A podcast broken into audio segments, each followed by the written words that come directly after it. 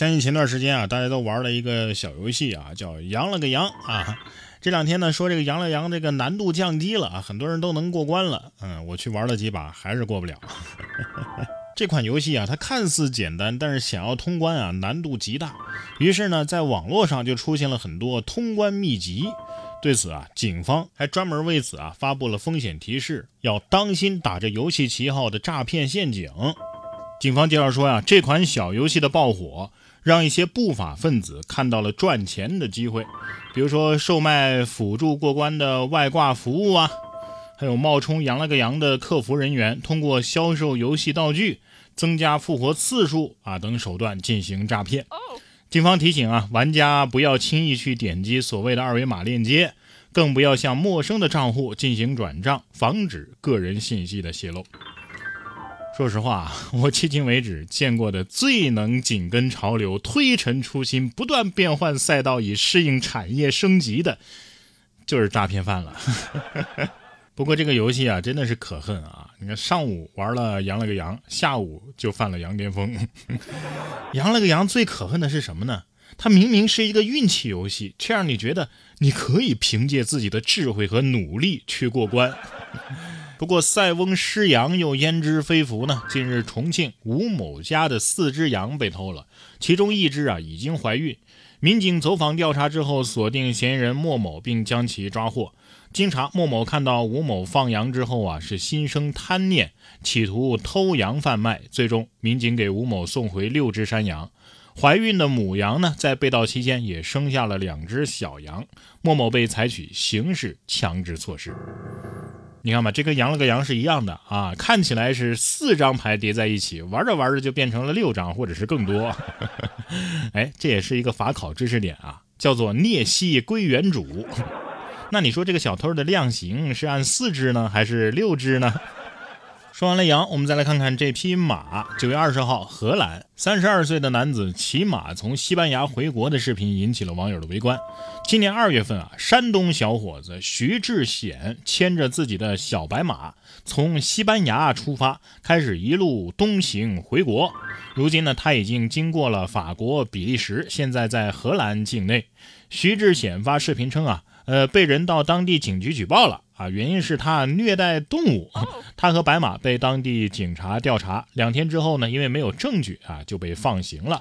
之后呢，警察带着兽医为小白马做了体检，说这小白马的身体啊有旧伤，不适合长途跋涉。三周之后呢，当地警方再次带来兽医复查，徐志显十分的无奈，他表示啊，现在前进受阻，可能会选择结束自己的旅程。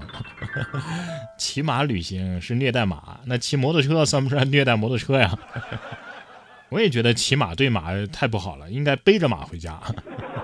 突然觉得唐僧也不是很善良嘛，不光虐待白龙马，还奴役了一只猴和一头猪。说到猪，近日江苏南京六合法院公布了一起因为一块猪肉而引起的诉讼。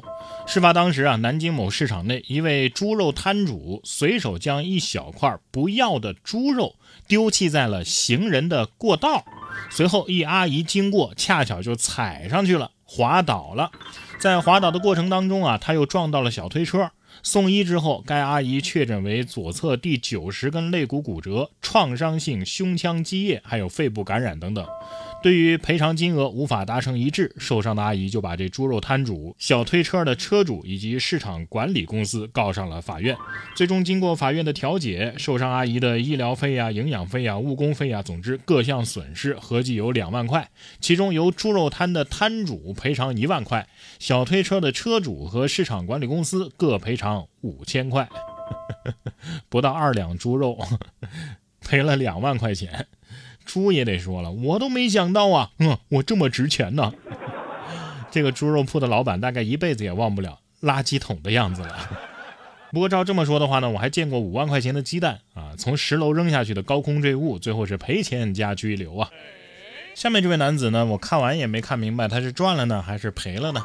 近日湖南一男子啊晒了一天的太阳，最后钓到一条鱼，但是这条鱼自己还没吃呢，就被一只猫咪给抢走了。一位网友私信视频拍摄者，大方的转账五十块钱啊，表示自己买下这条鱼了，送给猫咪。当事人表示啊，其实猫咪当时就吃了半条，还剩下一半呢，把它放冰箱了。现在呢，这只猫咪啊已经赖在家里不走了。所以你看，钓鱼佬的确是没有空军啊，他他钓到了一只猫啊。知道猫为什么不走吗？人家还有半条鱼在冰箱里呢，能走吗？可能在猫看来呀，这钓鱼佬的捕猎技能也太差了。那看我明天给你抓点东西来吃。这人要是运气不好啊，可能干什么都挺倒霉。你看九月十七号，山东青岛的这位李先生啊，本来在家自酿葡萄酒，酿的好好的。第三天呢，打算把盖子打开放点气儿，结果这开盖的一瞬间啊，葡萄皮和果肉是直接喷向三米高的房顶。李先生急忙用手捂着瓶口。李先生称啊，当时我都吓懵了，最后是用手捂着瓶口捂了十分钟，一点一点才把气儿给放干净了。哎呀！喷向三米高的房顶，其实啊，酒得说了，三米那是房顶的极限，不是我的极限。还没喝酒桶先吐了是吧？这损失，这这清理再加上刷墙，这这还不如买酒喝呢。下面这家人的房顶啊，这天花板也挺精彩。这是吉林的李女士说，在二零二零年的时候，她的楼上的邻居啊说想进屋看看防水的情况，想借用一下自家新房的钥匙。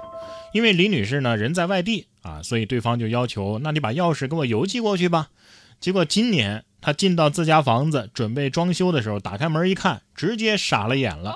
新房的天花板被打了十五个孔洞。邻居啊，将大量的下水管道伸到了自己家中，包括一处房梁。李女士称，双方就赔偿问题协商未果，对方呢也拒绝将自己家恢复原状，无奈之下只好截断了楼上的管道。李女士表示啊，目前已经起诉，正在等待法院受理。你说这这画面我怎么给大家形容呢？Windows 九八的屏保有人看过吗？就就是那种感觉。我就不太懂啊，弄这么多下水管道，这楼上是住了个超级玛丽啊！哎，就算是官司告赢了，还敢跟这样的人做邻居吗？楼上这位，这下水道呢，人家肯定是给你拆了，好好一邻居呢，也让你给得罪了。这里外不是人这套啊，那是让你拿捏的死死的呀。